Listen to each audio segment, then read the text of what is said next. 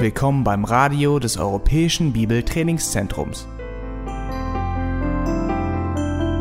Unser Anliegen ist, dass der folgende Vortrag Sie zum Dienst für unseren Herrn Jesus Christus ermutigt.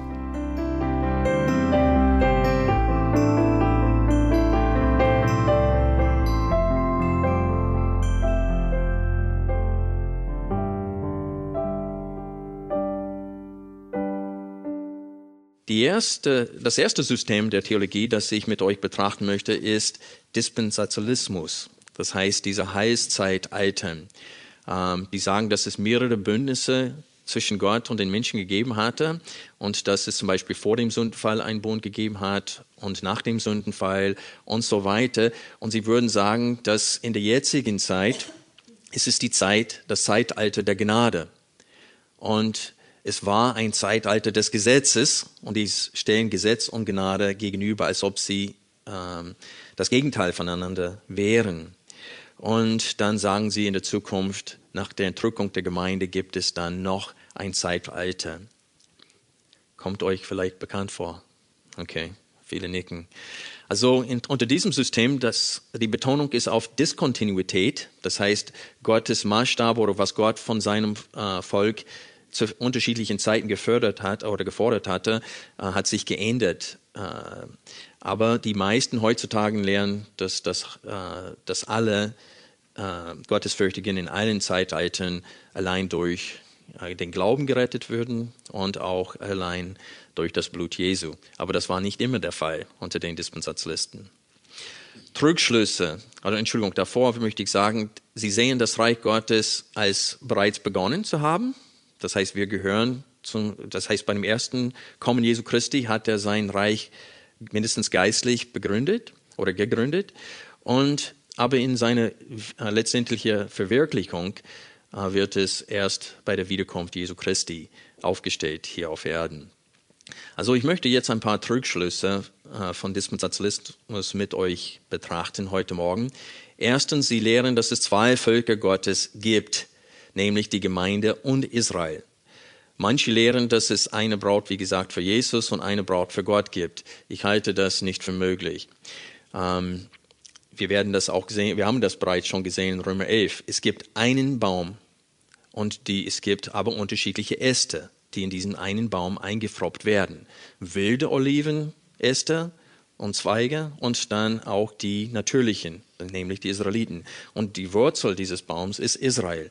Äh, Paulus betont, dass es nur einen neuen Menschen gibt in Epheser 2, aus den beiden, Juden und Heiden. Und dass es nicht zwei Völker gibt, sondern ein äh, Volk Gottes gibt. Ich werde mir dazu später sagen. Die Dispensationalisten haben in der Vergangenheit zwei Evangelien dargestellt. Ein Evangelium für die Juden und ein Evangelium für die aus den Nationen. Äh, zum Beispiel, wo es in der Schrift steht, das Evangelium des Reiches sagen sie, das ist in Bezug auf den Juden. Nach der Entrückung der Gemeinde wird das Evangelium des Reiches an den Israeliten verkündigt. Und sie sehen, dass die Israeliten bis ans Ende ausharren müssen. Wir aber nicht. Warum? Weil Gottes Handeln mit Israel findet nicht in dieser Zeit, in dem Zeitalter der Gnade statt. Und so damit machen sie zwei unterschiedliche Evangelien. Und in dem originalen Schofield-Bibel in den Notizen zu äh, Johannes Kapitel 1, glaube ich, Vers äh, 14 oder so, oder 19, nee, ein bisschen davor, so 16, 17, 15, in dem Bereich, ähm, stand es, dass das Mittel der Rettung der Juden im Alten Testament Gehorsam dem Gesetz gegenüber war. Die haben das jetzt rausgestrichen aus dem Schofield-Bibel, aber es stand drin. Und so da sieht man, wie gefährlich Dispensationalismus sein kann mit diesem Heilzeitalten. Äh, und daher diese, kommt diese Lehre, dass ein Christ in der jetzigen Zeit kann leben, wie er will und dennoch errettet werden. Und dass diese, zum Beispiel in Matthäus Kapitel 10, wo steht, dass der Mensch bis ans Ende ausharren muss, um errettet zu werden, die sagen, das ist nur in Bezug auf Israel, nach der Entrückung der Gemeinde. Und damit sagen sie, Christen können leben, wie sie wollen und dennoch errettet werden. Und mit dieser Lehre bin ich groß geworden unter den Südbaptisten in Amerika. Und eine ganze Generation, meine ganze Generation existiert aus Menschen, die voll in der Sünde leben, in den Südstaaten. In Arkansas, Texas, Alabama, Georgia, in allen diesen Südstaaten gibt es Millionen von Menschen, die glauben, dass sie wiedergeboren sind, sind es aber nicht. Ihr Leben zeugt überhaupt nicht davon, dass sie an Gott glauben. Aber sie denken, ich bin nach vorne gegangen, ich habe mich taufen lassen, äh, ich bin jetzt gerettet. Und das aufgrund von diesem Dispensationalismus. Noch ein Trugschluss. Die Belohnung für Israel ist irdisch und die Belohnung für die Gemeinde ist himmlisch. Also das sind dieselben Leute, die sagen, dass die Bergpredigt nicht für uns ist. Die zehn Geboten sind auch nicht für uns. Die sagen teilweise in Extremform unter den Dispensationalisten, sagen sie, dass nur die Briefe des Paulus für uns sind. Und, aber was steht in der Bergpredigt, das angeblich nur für Israel geschrieben wurde? Sammelt euch nicht Schätze hier auf Erden, wo Motte und Rost es verderben können und wo Dieben es stehlen können, sondern zu Israel sagt Jesus, sammelt eure Schätze wo? Im Himmel. Also wenn man Offenbarung Kapitel 2 und 3 liest, die Belohnung an den heidischen Gemeinden ist dieselbe Belohnung, die Israel auch bekommen wird. Jesus ist zugleich Haupt der Gemeinde und Messias der Juden. Er kann nicht aufgeteilt werden. Und es steht, dass nach der Entrückung werden wir alle Zeit mit ihm sein. Also wenn er in Jerusalem am Herrschen ist, dann werden wir auch mit ihm da sein. Also wir können nicht sagen, dass die Belohnung für Israel anders ist als die Belohnung für die Gemeinde. Wir sind alle durch das Blut Jesu Christi gerettet, durch den Glauben an ihn und wir haben alle dieselbe Belohnung. Die Verheißungen an Abraham gehen auch an uns. Das lehrt Paulus auch in Römer. Das haben wir schon durchgenommen in den Kapiteln 3, 4 und 5. Und das haben wir auch in Galater, in dem Galaterbrief und im Epheserbrief gesehen. Positive Aspekte zu Dispensationalismus. Es gibt auch welche. Erstens, sie legen auch das Alte Testament und die Offenbarung wörtlich aus und wechseln ihre Hermeneutik nicht, so dass Israel nun jetzt Gemeinde bedeutet. Das ist sehr, sehr wichtig. Das heißt, ihre Hermeneutik, das heißt ihre Prinzipien, wodurch sie die Bibel interpretieren, bleibt konstant. Dadurch betonen sie eine wortwörtliche Zukunft für ungläubiges Israel. Warum ist dies positiv? Nur die Absicht des Schreibers zur Zeit der Verfassung ist die Bedeutung des Textes. Jede Hermeneutik oder Prinzip der Auslegung, die das Empfinden des Lesers zum Prinzip der Interpretation macht, hat das Empfinden des Lesers zum Maßstab gesetzt, anstatt die Absicht des Schreibers. Versteht ihr, was ich damit sagen will? Der Schreiber bestimmt die Bedeutung dessen, was er schrieb, nicht der Leser. Und wenn du äh, unter den Reformierten und Bündnistheologen, sie lehren, dass das Hauptprinzip bei der Auslegung der Schrift ist diese Analogie des Glaubens. Das heißt, was, was sie damit meinen, ist, was hauptsächlich die äh, Reformer, Luther, Calvin, Zwingli und anderen verstanden haben als Heilsgeschichte, das soll zusammengefasst werden und dann das dient als Schablone für die Auslegung der gesamten Schrift. Das Problem ist, sie machen ihre systematische Theologie, das heißt ihre Wahrnehmung der biblischen Lehre, sie fassen das zusammen in einem Glaubensbekenntnis und das dann dient als Schablone, dass sie auf jeden Text lesen, legen.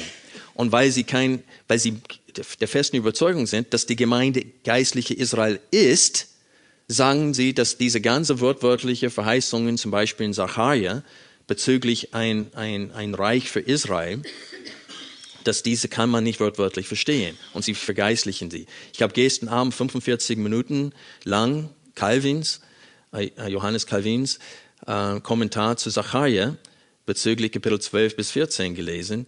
Katastrophe, wie er mit diesem Text umgeht. Katastrophe es ist allegorisch, hin und wieder einzelne Worte nimmt er aus dem hebräischen Text und erklärt das Wort, aber er, wie eine Katze um den heißen Brei dreht er sich darum. Warum? Weil seine systematische Theologie lässt eine wortwörtliche Auslegung nicht zu.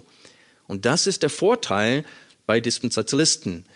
Die legen auch das Alte Testament zur Zeit der Verfassung aus. Wie es zu der Zeit hätte verstanden werden können, so verstehen sie es auch. Und wenn es zitiert wird im Neuen Testament, dann versuchen sie auch, den äh, Schreiber im Neuen Testament so zu verstehen, dass sein Gebrauch von dem Alten Testament auch wortwörtlich verstanden werden kann. Ihr müsst verstehen, laut dieser Theorie, dass man eine Analogie der Schrift äh, oder des Glaubens braucht, um, die, um das Alte Testament zu verstehen, das bedeutet, dass bis zum Neuen Testament konnte keiner das Alte Testament richtig verstehen. Und sie sagen, ohne das Neue Testament kannst du das Alte Testament nicht verstehen. Und wir sehen hier in Römer 9 bis 11, dass es genau das Gegenteil ist. Paulus zitiert ständig vom Alten Testament und wir haben gesehen, wenn man diesen Zusammenhang untersucht von diesen Zitaten, dass Paulus wört wörtlich vom Alten Testament zitiert. Es gibt keine Notwendigkeit, das Alte Testament zu vergeistlichen. Aber dieses Entweder-Oder wird dargestellt. Jetzt kommen wir zur Bündnistheologie. Was ist Bündnistheologie? Well, das ist hauptsächlich die Gemeinden in England lehren das. Fast alle reformierten Gemeinden halten zu irgendwelche Form von Bündnistheologie. Die haben zwei Bündnisse. Und ihr würdet wahrscheinlich denken, was? Alte Bund, neuer Bund. Nein. Sie gehen von einem Bund vor dem Sündenfall und einem Bund nach dem Sündenfall aus. Also das sind ihre zwei Bündnisse. Die sagen, dass wir leben jetzt in dem Reich Gottes. Eines Tages wird der christliche Glaube siegen und dann kommt Jesus Christus wieder. Das heißt, Jesus kommt nicht wieder, um das Reich hineinzuführen, sondern die Gemeinde führt das Reich hinein und dann kommt Jesus erst wieder. Das ist die Hauptlehre dieser Bündnistheologie. Und diese Lehre oder diese Überzeugung führte zu einer politischen roman-katholischen Kirche, die zusammen mit Rom die Welt erobern wollte, damit Jesus wiederkommen kann. Also am Anfang, äh, wo der Kaiser äh, Roms in Anführungsstrichen gläubig wurde, hat die Gemeinde sich gefreut, die, die Kirche, und gedacht, jetzt, wenn Rom die ganze Welt besiegt, wird zugleich das Christentum die ganze Welt siegen. Und das war kein echtes Christentum, was die Welt mit Zwangstaufen und, und diese ganzen Gräueltaten, die sie verübt haben, indem sie Menschen umgebracht haben, äh, weil sie ihr Lehrer ausrotten äh, aus, äh, wollten, das war nicht, die haben mit ihrem ganzen Gewalt das Reich Gottes nicht hineinführen können. Diese Gedanken steht auch hinter dieser ökumenische Bewegung. Denn sie, die legen Johannes 17 aus, erst wenn die Gemeinde einig wird, wird die Welt glauben, dass wir von Jesus gesandt sind. Und so die sagen, wir müssen eine Einheit verschaffen unter allen Christen weltweit, damit sie glauben werden, dass Jesus uns gesandt hat damit Jesus wiederkommen kann, weil er kann nicht, er kann erst dann wiederkommen, wenn die ganze Welt christlich wird. Also ich hoffe, dass in der jetzigen Zeit ein bisschen Pessimismus herrscht bezüglich dieser Gedanken, dass die ganze Welt irgendwann mal äh, christlich wird und dann Jesus zurückkommt. Wenn wir glauben, dass wir bereits in dem, mit dem symbolischen Begriff tausendjährigen Reich sind, dann ist die Gefahr groß, dass man mit Gewalt das Reich hier auf Erden verbreitet. Wir sehen diese Gefahr bei Luther, Calvin und auch Zwingli. Weil sie die jetzige Gemeinde als Israel gesehen haben, haben alle drei große Sünde begangen. Letzten Sonntag haben wir gesehen, wie Hitler sich auf die Werke äh, Luthers gegen die Juden gestützt hat. Und Calvin hat versucht, in Genf das Reich Gottes auf Erden aufzubauen und hat versucht, durch das Gesetz und durch die Bestrafung, teilweise Todesstrafe, Unzucht und andere Sünden und auch ihr Lehre im Griff zu halten. Und ähm, Ulrich Zwingler, Zwingli in der Schweiz, der hat sogar Anabaptisten, das heißt die Wiedertäufer, umbringen lassen, teilweise durch das Untertauchen. Die haben sie nur so lange unter Wasser gehalten, bis sie gestorben sind. Und sie fingen an mit dem kleinsten Kind bis zur Frau und dann der Mann wurde auf diese Art und Weise ermordet. Und das im Namen des Glaubens. Und das Ganze, weil sie nicht verstanden hat, welches Wesen die Kirche in der jetzigen Zeit hat, nämlich der Gemeinde Jesu. Also das sind die negativen äh, Auswirkungen oder Früchte von Bündnistheologie. Außerdem, wie gesagt, ihr Hermeneutik ist unkonstant. Weil es ihnen passt, wird der Text wörtlich ausgelegt. Und wenn äh, etwas wird wörtlich über Israel, was nicht in ihren äh, Theologie, ihr fertiges Lehrgebäude reinpasst, dann wird allegorisch ausgelegt. Die würden das nicht so krass darstellen, wie ich es gemacht habe, aber ich bin der Überzeugung, dass sie, äh, dass sie unkonstant in ihrer Hermeneutik sind. Was ist positiv an Bündnistheologie? Was positiv bei Bündnistheologie ist, ist, dass sie teilen Gottes Wesen nicht in zwei oder mehrere Heilszeitgeschichten aus. Das Gesetz ist nicht gegen Gnade. Paulus sagt, es ist durch das Gesetz, dass ich zum Glauben kam. Also das Gesetz ist gnädig. Und Gott hat das Gesetz vermehrt, damit der Spiegel Gottes größer wird, damit wir sehen, was wir in Adam und Eva geworden sind. Also Paulus sagt, das Gesetz ist nicht Sünde. Und war Gott weniger gnädig im Alten Testament als im Neuen Testament? Denk an David. Die, die, die Schriften, die Paulus zitiert, um, das, um die Gnade in der jetzigen Zeit darzustellen, kommen alle aus dem Alten Testament. Römer 4. Er spricht, was hat David dies gesagt? Glückselig der Menschen, dessen Sünden und Übertretungen ihm nicht zugerechnet werden. Also David hatte unter dem, hätte unter dem Gesetz was? Auf zwei Gründen sterben müssen. Ehebruch und Mord. Und Gott sagte, ich habe deine Sünde weggenommen. Es ist wichtig für uns zu verstehen, dass Gott nicht 90 Prozent Zorn im Alten Testament war und nur 10 Prozent Gnade und jetzt umgekehrt. Und Bündnistheologen haben ein, die stellen ein, ein gesundes Bild von Gottes Wesen und von seinem Handeln uns Menschen gegenüber dar. Also das ist was positiv ist bei diesem System. Also warum habe ich diese beiden Systeme euch vorgestellt? Wie ich vorhin gesagt habe, beide äh, zitieren Römer 11 und ihre jeweilige Positionen bezüglich Israel zu untermauern. Dispensationalisten verwenden Kapitel 11, Vers 25, wenn ihr Römer 11 aufschlagen wollt, um zu sagen, dass wir uns in dem Zeitalter der Gnade jetzt befinden und dieses Zeitalter äh, wird anhalten, bis die Vollzahl der Heiden gerettet wird. Dann wird die Gemeinde entrückt und dann wendet Gott sich wieder zu Israel und wird einen Überrest aus den Juden für sich retten. Bündnistheologen benutzen Vers 36, wo es steht, äh, und so wird ganz Israel errettet werden, um zu bestätigen oder um zu untermauern, dass die Gemeinde jetzt Israel ist. Versteht ihr das? Vers 26, genau. Aber Vers 25 benutzen die Dispensationalisten und in Vers 26 äh, wird von den Bündnistheologen verwendet. Falls ich in Bezug auf ganz Israel diesen Begriff Vers 25 sage, ich meine 26. Ich hatte es nur die ganze Woche falsch im Kopf gespeichert gehabt. Okay, es taucht an dieser Stelle zwei Fragen auf. Erstens, welches System hat Recht bezüglich Israel? Und zweitens, lohnt es sich überhaupt, sich mit dieser Frage zu beschäftigen? Auf jeden Fall. Ich beantworte erstmal die zweite Frage. Ja, es lohnt sich. Warum? Weil wir entscheiden müssen, wie wir mit der Schrift umgehen wollen. Wollen wir die uns von den Eltern und Gemeinden systematische Theologie als Schablone auf jeden Text legen oder wollen wir uns bemühen, die Absicht des Schreibers so gut zu folgen, wie es nur geht? Auf jeden Fall, die Absicht des Schreibers bietet uns die einzige Möglichkeit an, unsere von den Eltern und von den Vätern überlieferten systematische Theologie zu korrigieren, wenn sie falsch ist. Wie soll es korrigiert werden?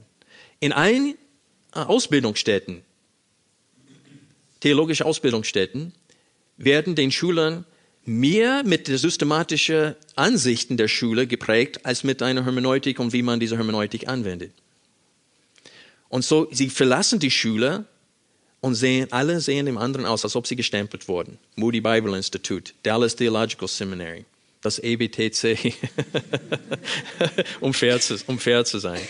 Uh, aber der Punkt ist, ist, dass man, man muss wirklich sklavisch der Absicht des Schreibers im Text folgen, weil seine Absicht ist die Bedeutung des Textes. Und ich will keinen Text nehmen als Unterstützung für meine Lehrüberzeugung, der nicht tatsächlich das lehrt, was ich behaupten. Okay? Wir wollen alle Beweis stellen, wirklich in ihrem historischen Zusammenhang verstanden haben, ehe wir sie heranziehen, um das zu untermauern, was wir gesagt haben. Und ich glaube, Paulus hat das sehr gut gemacht. Er will beweisen, was in Kapitel 11? Was ist sein Ziel in Kapitel 11? Welche zwei Fragen werden hier behandelt? Kapitel 11, Vers 1. Ich sage nun, hat Gott etwa sein Volk verstoßen? Das ist ausgeschlossen. Das ist unmöglich. Okay, das ist, was er beweisen will in Kapitel 11. Und dann Vers 11. Ich sage nun, sind sie etwa, das heißt Israel, gestrauchelt oder dieser Teil von Israel mindestens, was äh, jetzt in der jetzigen Zeit verstockt wird, damit sie fallen sollten? Das ist ausgeschlossen. Das sei ferne. Und so Paulus in diesem gesamten Abschnitt behandelt die Frage, was ist mit Israel? Und er zitiert meisterhaft vom Alten Testament wörtwörtlich, um sein, sein Argument, das sei ferne, zu unterstützen. Wir haben auch letzten Sonntag gesehen, warum wir uns mit diesem Thema auseinandersetzen wollen. Guck mal, wo es hinführt, wenn wir Heiden stolz gegenüber Israel werden. Und es ist nicht nur zur Zeit Luthers. Hunderte Jahre davor haben die Christen in Europa die Juden unterdrückt und verfolgt. Und auch in Amerika, in meinen Lebzeiten, waren nicht nur Schwarzen gehasst. Rassismus wurden, die, die Schwarzen und die Juden waren als gleich dargestellt, als minderwertige Rassen hier auf Erden. Und dieser Rassismus gibt's noch hier in Deutschland und in Amerika. Und zwar auch in Baptistengemeinden. Es ist wichtig für uns zu verstehen, was uns hier gesagt wird. Wir haben gesehen, dass die Hauptanwendung für uns sei in Vers 18, so rühme dich nicht gegen die, die äh, Zweige, nämlich Israel. Vers 20 am Ende, sei nicht hochmütig Israel gegenüber, sondern fürchte dich. Und dann Vers 25, damit ihr nicht euch selbst für klug haltet.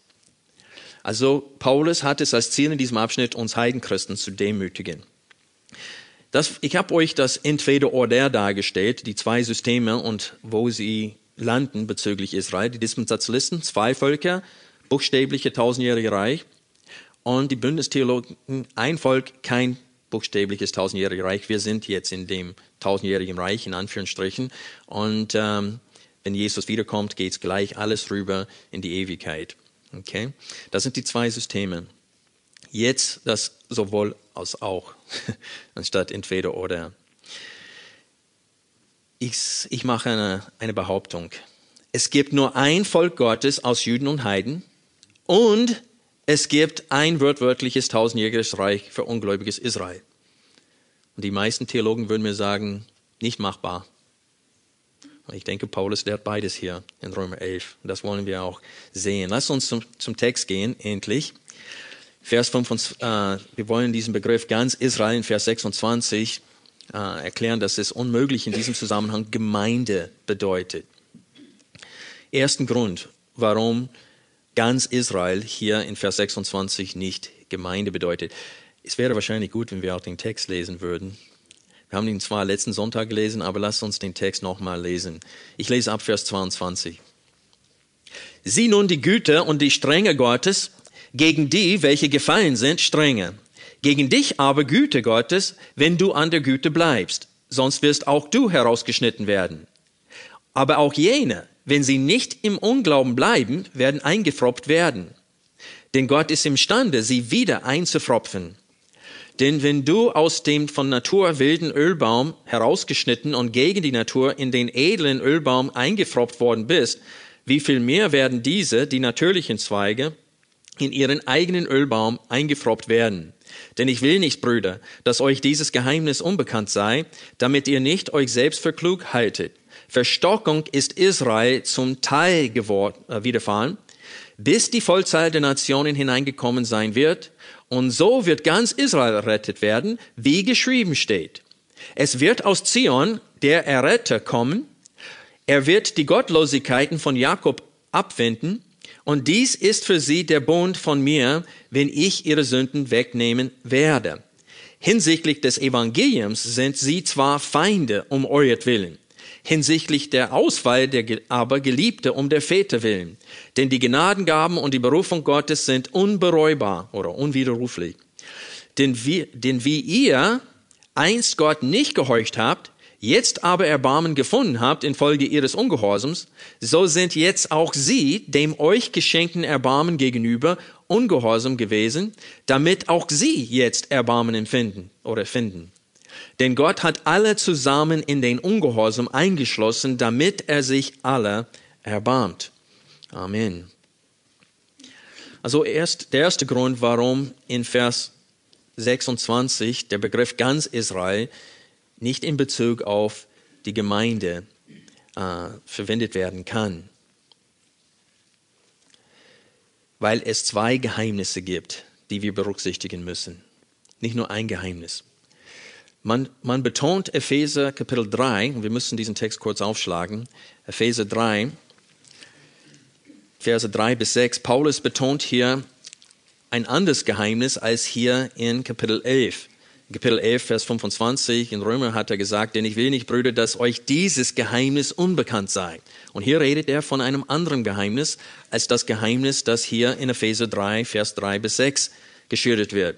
Hier steht es, denn mir ist durch Offenbarung das Geheimnis zu erkennen gegeben worden, wie ich es oben kurz geschrieben habe. Beim Lesen könnt ihr meine Einsicht in das Geheimnis des Christus merken, das in anderen Geschlechtern den Söhnen der Menschen nicht zu erkennen gegeben wurde, wie es jetzt seinen heiligen Aposteln und Propheten durch den Geist geoffenbart worden ist. Nämlich, die Nationen sollen Miterben und Miteinverleibte sein und Mitteilhaber der Verheißung in Christus Jesus durch das Evangelium. Okay, was will Paulus hier sagen? Will er sagen, dass die Heiden jetzt Juden sind? Viele behaupten das anhand von Römer 2, Vers 28, wo Paulus sagt, der, ein, ein, der ist ein Jude, der ist nicht nur äußerlich ist, sondern innerlich ist und die Beschneidung ist die Beschneidung des Herzens. Und sie sagen, siehst du, alle, die die Beschneidung des Herzens haben, sind jetzt Juden. Nein, Paulus hat von den Heiden in Kapitel Römer 1 gesprochen. Ab Kapitel 2, Vers 1 spricht er von Juden und dann sagt er äh, konkret, ihr Juden. Und er spricht zu den Juden und er sagt zu den Juden, du bist kein echter Jude, wenn du nur an der Vorhaut geschnitten bist und nicht am Herzen. Die Heiden werden nicht an, den, an der Vorhaut geschnitten. Paulus hat sogar dagegen gelehrt. Gut, wenn es bei euch der Fall ist, äh, ist auch nicht schlimm. Aber ihr dürft nicht, aber ihr dürft nicht denken, dass ihr irgendwie Heiliger dadurch geworden seid, sagt Paulus. Aber der Punkt hier ist, was Paulus hier lehrt, ist, dass wir Miterben und Miteinverleibte und Mitteilhaber der Verheißung in Christus Jesus durch das Evangelium geworden sind. Wir ersetzen Israel nicht. Wir gehören zu Israel. Aber wir bleiben wilde Olivenäste. Diesen Unterschied zwischen der Herkunft wird nie weggetan. Wenn Paulus sagt, es gibt keinen Unterschied jetzt zwischen Juden und Heiden, was will er damit sagen? Und in Römer 10, wo er das sagt, will er betonen, dass Gott, Hand, äh, Gott lässt sich von allen anrufen. Ob das Juden oder Heiden sind, beide können ihn anrufen und errettet werden. Aber er nimmt nicht den Unterschied in Herkunft weg. Dieser Unterschied zwischen Herkunft zwischen Heiden und Juden wird nie weggenommen in der Schrift. Auch in den Römerbrief, wo Paulus es das Ziel hat, Juden und Heidenchristen in einem Leib wirklich zu vereinen, weil sie sich nicht vertragen wollen, selbst wo er das als Ziel hat, hält er sie immer auseinander. Er sagt ihr und sie und wir und hält sie ständig auseinander in seiner Behandlung von den Nationen und den Heiden. Also wir sind eingefropft in diesen einen Baum und wie in dem Bund mit Abraham. Was hat Gott in dem Bund mit Abraham gesagt? Es wird in Galater 3 zitiert als Evangelium, dass das Evangelium dem Abraham im Voraus verkündigt wurde, indem er ihm sagte, was? Alle Nationen werden durch deinen Samen gesegnet oder in dir werden gesegnet werden alle Völker oder äh, der Erde.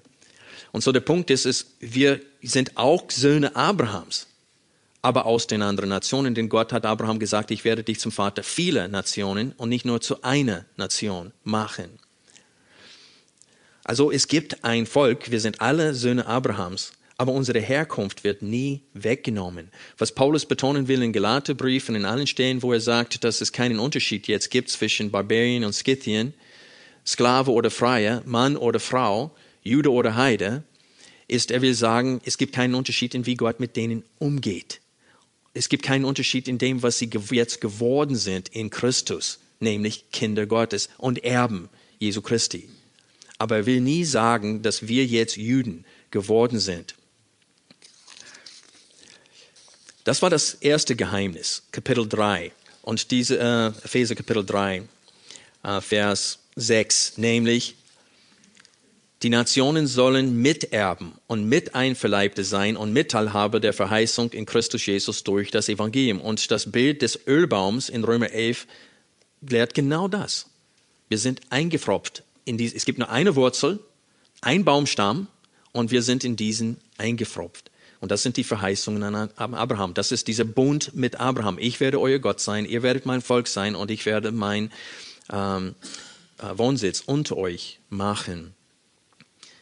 Aber beachtet das zweite Geheimnis hier in Kapitel, Römer Kapitel 11, Vers 25. Denn ich will nicht, Brüder, dass euch dieses Geheimnis unbekannt sei, damit ihr nicht euch selbst für klug haltet. Also er schreibt an Christen, die das Geheimnis in Epheser 2 und 3 wohl verstanden haben, Aber es gibt ein anderes Geheimnis, was sie unterdrückt haben. Und es führte zum Stolz. Und hier ist es nämlich, Verstockung ist Israel zum Teil widerfahren, bis die Vollzahl der Nationen hineingekommen sein wird.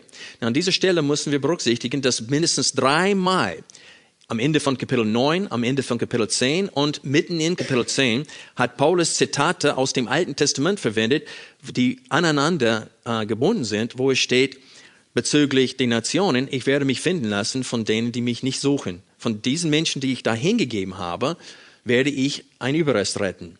Aber bezüglich Israels was? Ich werde sie verstocken so dass sie nicht sehen können und nicht Buße tun können. Und ich werde die Nationen benutzen, um mein Volk zum Eifersucht zu reizen.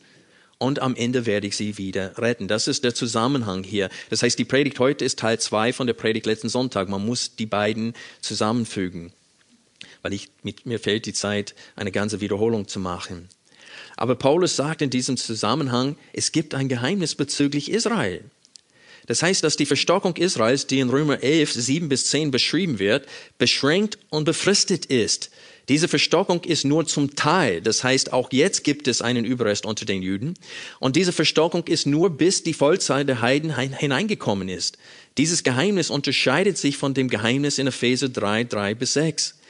Hier geht es nicht um das, äh, um was Gott mit den Heiden vorhat, die ohne Gott und ohne Hoffnung in der Welt waren, sondern um was Gott mit Israel vorhat, das zum größten Teil von Gott verstocht werden. Versteht ihr den Unterschied in den beiden Geheimnissen? Eine geht um, was Gott mit den Heiden vorhat, sie einzufropfen. Das andere geht um, was er mit Israel vorhat, nämlich sie wieder einzufropfen nach einer gewissen Zeit. Und in der jetzigen Zeit tut es. Es ist nur zum Teil und es ist nur bis diese Vollzeit der Nationen hineingekommen ist. Es geht Gott um, es geht, es geht hier in diesem Text um was Gott mit seinem auserwählten Volk Israels vorhat, nachdem er sie zum Eifersucht durch seine souveräne Rettung einer riesigen Schare von Heiden gebracht hat. Wenn wir Kapitel 9, äh, Entschuldigung, Kapitel 11, Vers 1 anschauen, es steht hier, hat Gott etwa sein Volk verstoßen? Now, wenn Israel nicht mehr Gottes Volk ist, wie kann er das sagen? Da musste man Gemeinde hier einsetzen, wenn Volk Gemeinde heißen sollte. Und man musste hier lesen, hat Gott etwa seine Gemeinde verstoßen? Hat jemand in der jetzigen Zeit diese Frage? Nein. Die Frage ist, da Gott jetzt fast nur Heiden rettet und so wenig Juden und sogar zum großen Teil Israel verstockt, was ist jetzt mit Israel? Ist das das Ende jetzt? Also der gesamte Zusammenhang deutet darauf, dass wenn Paulus hier sagt, und so wird ganz Israel errettet werden, dass er meint diesen Teil von Israel, der jetzt immer noch im Unglauben ist. Und wenn man weiterliest hier, sieht man einen, einen zweiten guten Grund zu glauben, dass ganz Israel in Vers 26 nicht mit der Gemeinde ersetzt werden kann. Nämlich, weil Paulus das kombinierte Zitat aus Jesaja als Beweis für seine Beweisführung zitiert. Acht auf Vers 26. Und so wird ganz Israel rettet werden, wie geschrieben steht. Also jetzt definiert er, was er gemeint hat mit ganz Israel rettet werden. Und jetzt kommt ein Zitat aus Jesaja, Kapitel 59. Es wird aus Zion der Erretter kommen, er wird die Gottlosigkeiten von Jakob abwenden. Also dieses Zitat hat Paulus ein bisschen geändert. Es ist auch nicht ganz im Einklang mit der Septuaginte, die griechische Übersetzung aus dem Alten Testament. Aber was Paulus hier klar und deutlich gesehen hat in Jesaja 59 und im gesamten äh, Buch Jesaja, ist, dass der Retter, äh, eine Retter aus Zion, im Alten Testament steht es für Zion, äh, kommen wird. Und er wird die Gottlosigkeiten von Jakob abwenden. In diesem Zusammenhang will Paulus beweisen, dass Israel nur zum Teil verstockt ist und dass Gott sich wieder zu Israel wenden wird, nachdem er sie zum Eifersucht durch die Rettung der Heiden gereizt hat. Wenn wir den zweiten Teil des Zitats hier aus Jesaja 59 lesen, dann sehen wir, warum Paulus diesen Zitat zitiert, zitieren wollte, als Beweis dafür, dass ganz Israel nach der Rettung der Heiden gerettet wird. Es steht hier nämlich, und dies ist für sie der Bund von mir, wenn ich ihre Sünden wegnehmen werde. Der Satzteil, dies ist mein Bund mit ihnen, verwendet Gott an mehreren Stellen, um den neuen Bund zu beschreiben. Und es ist interessant, dass Paulus dieses Zitat nicht weiter zu Ende zitiert hat aus Jesaja. Ich lese vor aus Jesaja, wie dieses Zitat ähm, im Alten Testament steht. Jesaja 59, Vers 20. Und ein Erlöser wird kommen für Zion und für die, die in Jakob von Treubruch umkehren, spricht der Herr. Ich aber, dies ist mein Bund mit ihnen, spricht der Herr. Mein Geist, der auf dir ruht, und meine Worte, die ich in deinen Mund gelegt habe, werden nicht aus deinem Mund weichen, noch aus dem Mund deiner Nachkommen, noch aus dem Mund der Nachkommen deiner Nachkommen, spricht der Herr, von nun an bis in Ewigkeit. Also Jesaja spricht hier von einer Zeit, wo die Juden eins für alle Mal gerettet werden und es keine Abfall mehr geben wird. Von Generation zu Generation. Es wird keinen Abfall mehr geben. Und dann spricht er hier, äh, aber was interessant ist, Paulus endet sein Zitat mit, äh, die in deinem Mund gelegt, äh, Entschuldigung, dies ist mein Bund mit ihnen, spricht der Herr. Und dann, was fügt Paulus dazu in seinem Zitat in Römer 11? Wenn ich ihre Sünden wegnehmen werde. Also Paulus hat diesen Satzteil, dies ist mein Bund mit ihnen, was mehrmals vorkommt im Alten Testament, nicht nur hier in Jesaja, um die ganze Lehre in Bezug mit dies ist mein Bund mit Israel zusammenzufassen, nämlich wann ich ihre Sünde, das heißt von Jakob, die Gottlosigkeit äh, auslösche oder wegtreibe und abwende und wenn ich ihre Sünden wegnehmen werde. Und ich möchte euch bitten, Jeremia 31 aufzuschlagen und ihr werdet hier ein Beispiel davon sehen.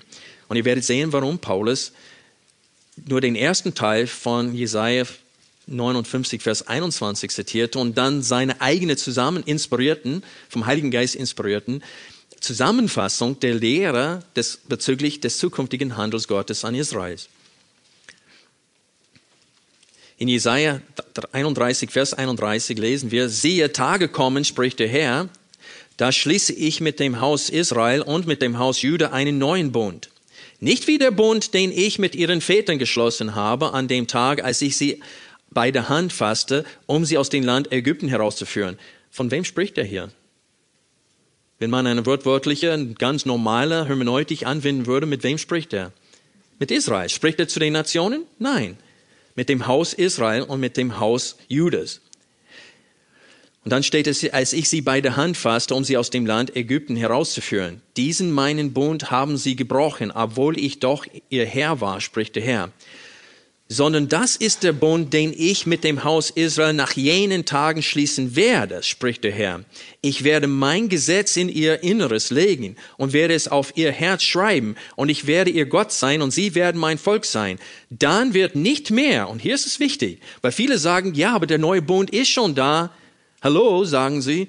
Jesus hat gesagt, das ist der Kelch des neuen Bundes. Dieser neue Bund ist schon da. Aber lies mal weiter hier im Text, was auch zum neuen Bund gehört, was noch nicht in Erfüllung gegangen ist. Vers 34, dann wird nicht mehr einer seinen Nächsten oder einer seinen Brüder lehren und sagen, er kennt den Herrn, das heißt, keine Evangelisation wird nötig sein, denn sie alle werden mich erkennen von ihrem Kleinsten bis zu ihrem Größten, spricht der Herr. Denn ich werde ihre Schuld vergeben und an ihre Sünden nicht mehr denken. Deswegen zitierte Paulus ähm, aus ähm, Jesaja. Und dies ist für sie der Bund von mir. Und dann fügte seine eigene Zusammenfassung, wenn ich ihre Sünden wegnehmen werde. Weil das ist der letzte Vers hier, Vers 34, denn ich werde ihre Schuld vergeben und an ihre Sünden nicht mehr denken. Also Paulus wollte Jesaja kombinieren mit Jeremia und auch mit Hesekiel und alle anderen Stellen. Dies ist der Bund, den ich mit denen gemacht habe. Und da zitierte das als Beweis dafür, dass Gott mit Israel, dieser Teil von Israel, der jetzt verstockt wird und der jetzt nicht gläubig ist, dass er mit diesem Volk noch nicht fertig ist. Dass er noch was vorhat mit denen. Und es ist wichtig für uns zu verstehen, dass in dem ersten, dass das erste Wort in diesem Zitat, wie Paulus es formuliert und zitiert, in Römer 11, das erste Wort ist wird kommen. In Vers 26, Kapitel 11, Vers 26. Fast alle deutsche Übersetzungen sagen, und so wird ganz Israel errettet werden, wie geschrieben steht, es wird aus Zion der Retter kommen. Aber im Griechischen, das erste Wort im Satz, das ist eine Position der Betonung. Und das Wort wird aus dem normalen Reihenfolge genommen und dargestellt. Und da haben wir, äh, wird kommen, wird betont als erste Wort im Satz. Der Erlöser wird aus Zion kommen. Oder kommen aus Zion wird der Erlöser. Das wäre die Reihenfolge in der Urschrift. Er wird die Gottlosigkeit von Jakob abwenden. Das ist, was er tun wird. Aber der Punkt ist, er muss noch kommen. Paulus hier sagt, erst muss der Erlöser kommen und dann wird das geschehen. Wenn wir jetzt schon in dem Reich Israel sind und wenn jetzt schon die Erfüllung des neuen Bundes ist, warum muss er dann nochmal kommen, dass das alles in, in Erfüllung geht? Der Punkt ist, er muss kommen, damit es geschieht. Du kannst nicht sagen, dass wir als Gemeinde, als Israel im Gänsefüßchen, ähm, die ganze Welt mit dem Glauben erobern und dann kommt er erst zurück. Das ist nicht wahr. Er kommt zuerst zurück. Und dann tut er das für Israel, was er verheißen hat. Ja, sein Reich hat schon begonnen bei seinem ersten Kommen. Ja, er hat den, den neuen Bund jetzt schon hineingeführt. Aber ist, der neue Bund ist noch nicht vollendet, weil ist ganz Israel noch nicht gerettet ist. Schlag bitte Zachariah, Kapitel 12 auf. Wenn Jesus wiederkommt, das wird passieren. Und das wird übrigens dieser Text aus Zachariah in Offenbarung zitiert. Zachariah, Kapitel 12, das ist das vorletzte Buch im Alten Testament. Zachariah und dann kommt Malachi. Zachariah, Kapitel 12, sind viele Prophezeiungen bezüglich des ersten und des zweiten Kommens Jesu hier in diesem Buch. 12, Vers 9. Und es wird geschehen an jenem Tag, da trachte ich danach, alle Nationen zu vernichten, die gegen Jerusalem herankommen. Hat das schon stattgefunden? Nein. Aber über das Haus David und über die Bewohnerschaft von Jerusalem gieße ich den Geist der Gnade und des Flehens aus, und sie werden auf mich blicken, den sie durchbohrt haben, und werde über ihn wehklagen, wie man über den einzigen Sohn wehklagt, und werden bitte über ihn weinen, wie man bitte über den Erstgeborenen weint. An jenem Tag wird die Wehklagen in Jerusalem groß sein, wie die Wehklagen von Hadad Remon in der Ebene von Megiddo. Und wehklagen wird das Land Sippe um Sippe für sich. Die Sippe des Hauses Davids für sich und ihre Frauen für sich. Die Sippe des Hauses Nathan für sich und die Frauen für sich. Die Sippe des Hauses Levi für sich und ihre Frauen. Ist das nicht langweilig? Die Sippe, die Sippe, die Sippe, die Sippe, die Sippe. Warum macht er das? Damit es klar ist, dass er von Israel spricht und nicht von den Nationen. Freunde, das muss noch stattfinden und wird auch noch stattfinden. Und deswegen, wo Paulus seine Beweisführung dafür führt, dass Gott Israel nicht zur Seite gestellt hat und nicht ersetzt hatte mit der jetzt der Gemeinde, zitiert er aus Jesaja, um das zu beweisen. Und er, dieses Zitat ist wörtwörtlich von Paulus angewandt. Man braucht es nicht vergeistlichen, allegorisieren oder sonst was. In dem Zusammenhang ist es glasklar, was Paulus hier sagen will. Man muss eine Vorliebe für eine gewisse systematische Theologie haben, um das nicht sehen zu können. Noch ein Grund, warum ganz Israel hier nicht in Bezug auf die jetzige Gemeinde gemeint ist. Heiden sind hier gar nicht gemeint, mit ganz Israel rettet werden, sondern diese Rettung am Ende der Tage, wie wir es gerade gelesen haben in Zachariah. Es ist, weil, wenn du weiterliest hier in Römer 11, ab Vers 28, was lesen wir? Hinsichtlich des Evangeliums sind sie zwar Feinde um euretwillen. Na, wenn sie die Gemeinde ist, dann würde es sagen, dass wir Feinde gegen uns selbst sind. Das geht gar nicht. Also ist es unmöglich, diesen Text so auszulegen, dass ganz Israel, und so wird ganz Israel gerettet werden. Und dann steht es hier, er spricht hier von, von Israel und sagt, dass sie zwar jetzt uns als Gemeinde Feinde sind. Er stellt Israel, ungläubige Israel, und der Gemeinde gegenüber voneinander und sagt, jetzt sind sie unsere Feinde. Wegen des Evangeliums. Aber was sind sie wegen den Patriarchen? Wenn man weiterliest. Sind sie Feinde? Sie sind Geliebte. Wegen den Patriarchen. Wegen des Evangeliums Feinde. Wegen den Patriarchen Geliebte. Warum? Was steht da im Text? Hinsichtlich der Auswahl aber Geliebte um der Väter willen, denn die Gnadengabe und die Berufung Gottes sind unwiderruflich bezüglich Israel, ist was hiermit gemeint ist. Es war ein Geheimnis, dass Gott überhaupt Heiden retten wollte, Und Paulus spricht davon in Epheser 2. Er spricht davon auch in Kapitel 3 und auch hier im Römerbrief. Aber es ist auch ein Geheimnis, dass diese Verstockung von Israel nur zum Teil ist und befristet auch ist. Und am Ende dieser Tage wird Gott sich wieder zu Israel wenden und dann wird er in der Zukunft einen großen Überrest retten. Es steht ein Drittel von der Stadt. Bei seiner Wiederkunft wird er retten. An einem Tag. Und dann wird ganz Israel errettet, genau wie der ganze Teil aus den Juden, aus den Nationen. Natürlich gibt es, was Belohnung und was äh, Rettung betrifft, keinen Unterschied zwischen den wilden Olivenäste oder Zweige und den natürlichen. Also Paulus hat uns gewarnt aber vor Hochmut, ungläubiges Israel gegenüber. Und deswegen sehen wir hier, dass Paulus sein Herz blühtet für Israel, das nicht glaubt.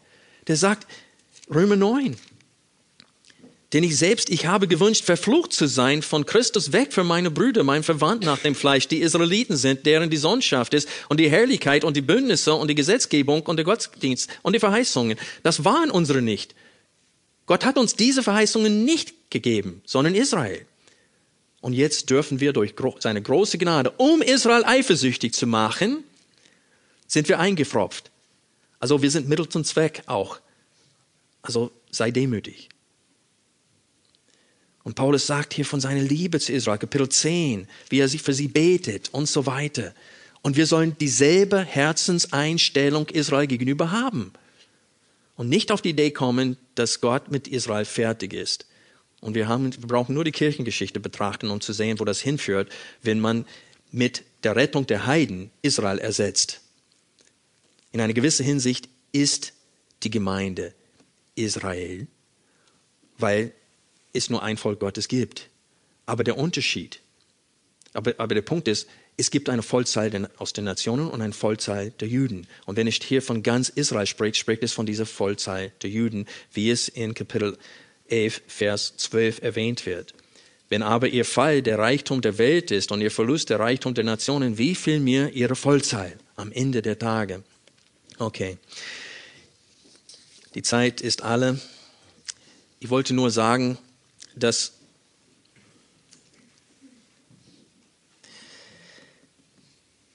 viele versuchen, die Kirchengeschichte zu verwenden, um zu sagen, dass diese Aspekte von Dispensationalismus, nämlich dass Jesus kommt wieder und dann es gibt ein buchstäbliches, wörtliches, tausendjähriges Reich und dass es ein vorher eine Entrückung gibt, dass das alles neu ist, dass diese Lehre in der Kirchengeschichte nicht stark vorhanden gewesen ist.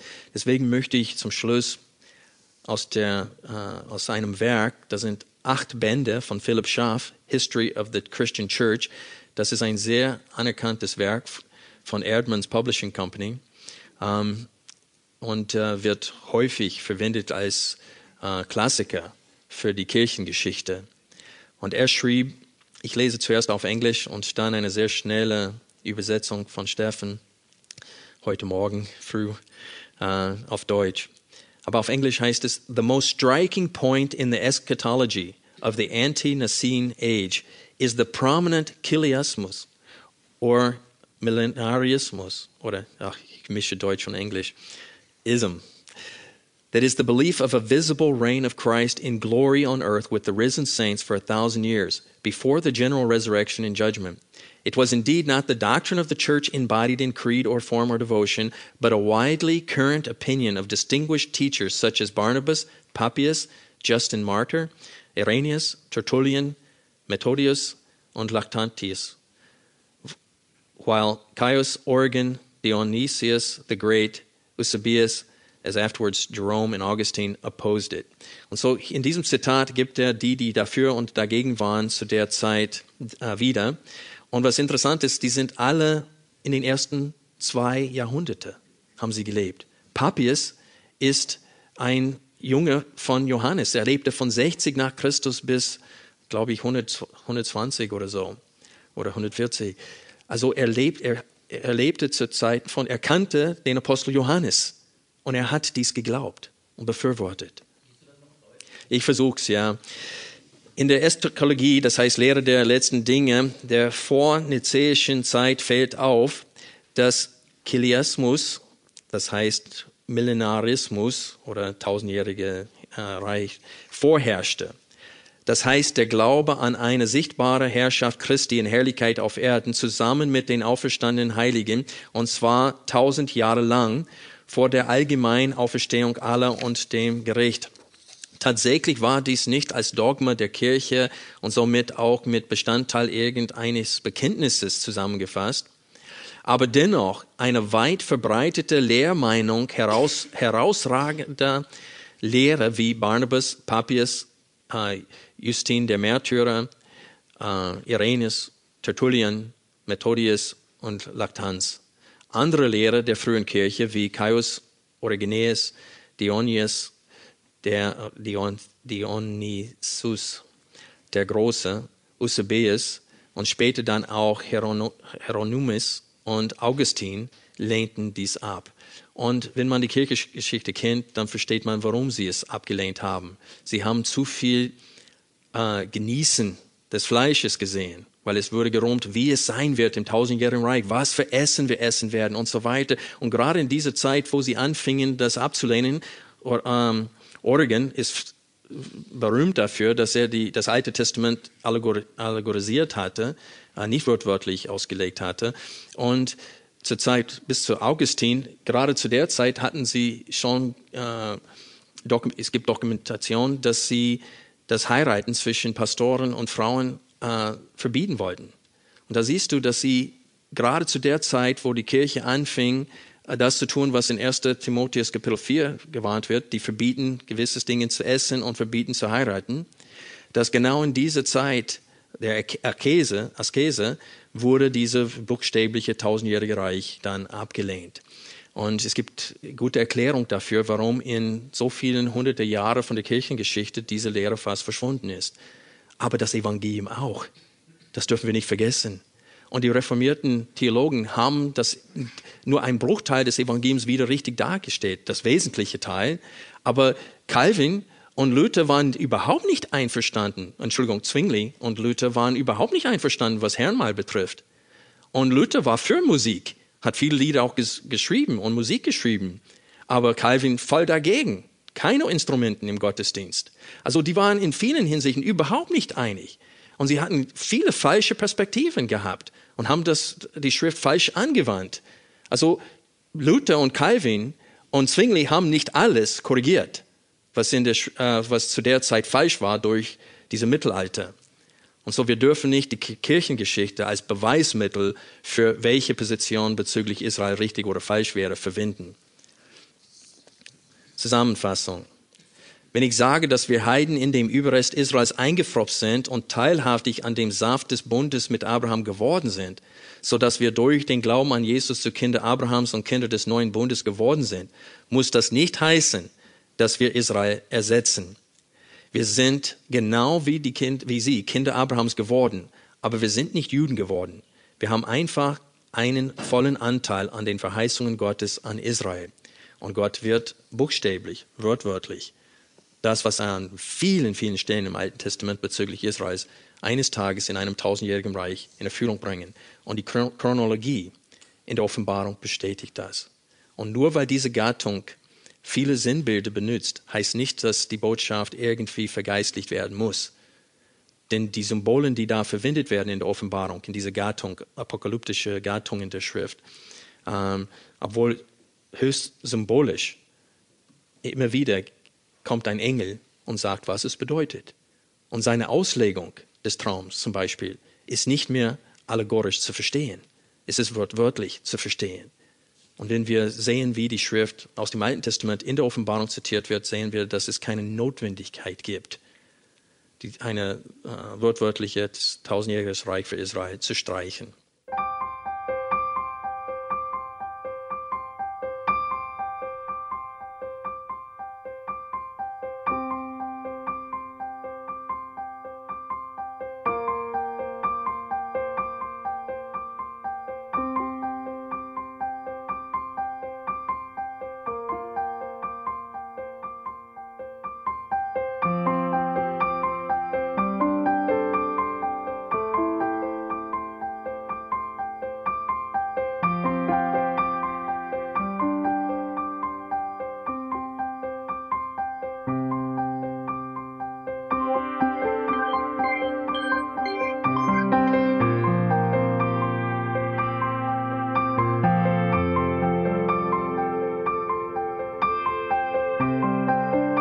Alle Vorträge unseres Programms, Bücher, DVDs und vieles mehr können Sie bei uns unter www.ebtc-media.org erhalten.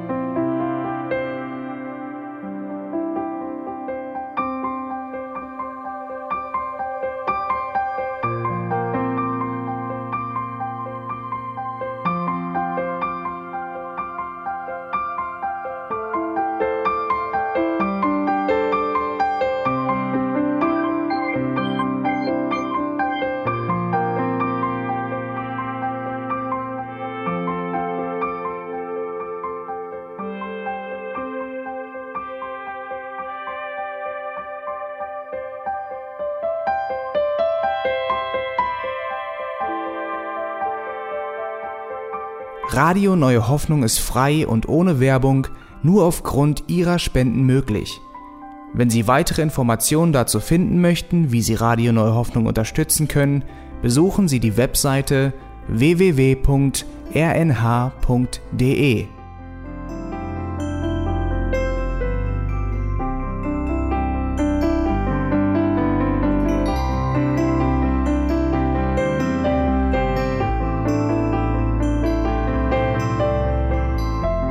Sendezeiten des EBTC sind Montag, Mittwoch, Freitag und Samstag jeweils von 10 bis 11 Uhr.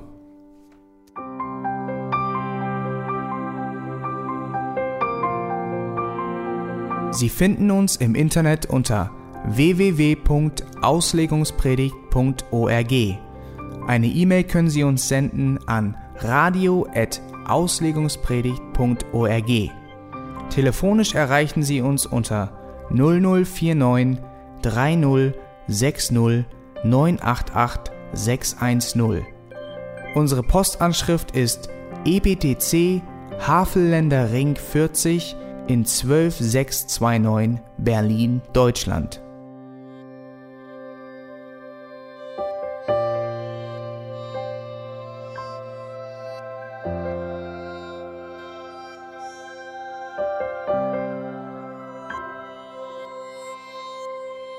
Auf Wiedersehen und bis zum nächsten Mal beim EBTC Radio.